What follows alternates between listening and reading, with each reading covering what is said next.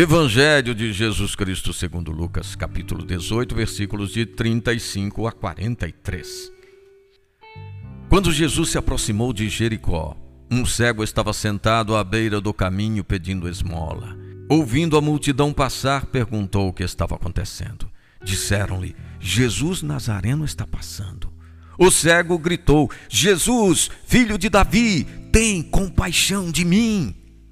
As pessoas mandavam que ele se calasse.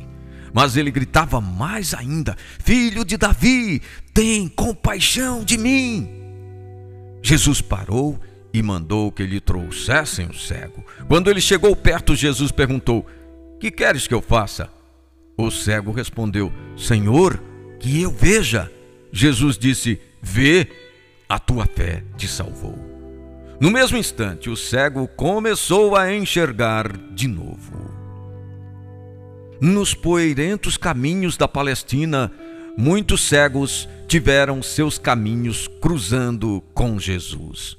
Os evangelhos nos falam de dois tipos de cegos. Uns têm olhos, mas não querem ver. Outros, fisicamente cegos, imploram a visão. O cego de hoje pertence ao segundo grupo. Foi informado que Jesus passava pelo seu caminho e aproveitou a oportunidade. Sua oração é simples e tocante: Senhor, que eu veja. Alheios ao drama, muitos quiseram silenciá-lo, mas ele insistiu e sua coragem foi recompensada duplamente.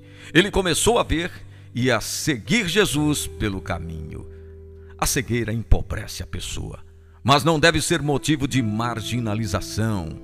Ir à luta é o compromisso de todos, pois todos somos limitados e todos devemos apoiar-nos na superação das dificuldades.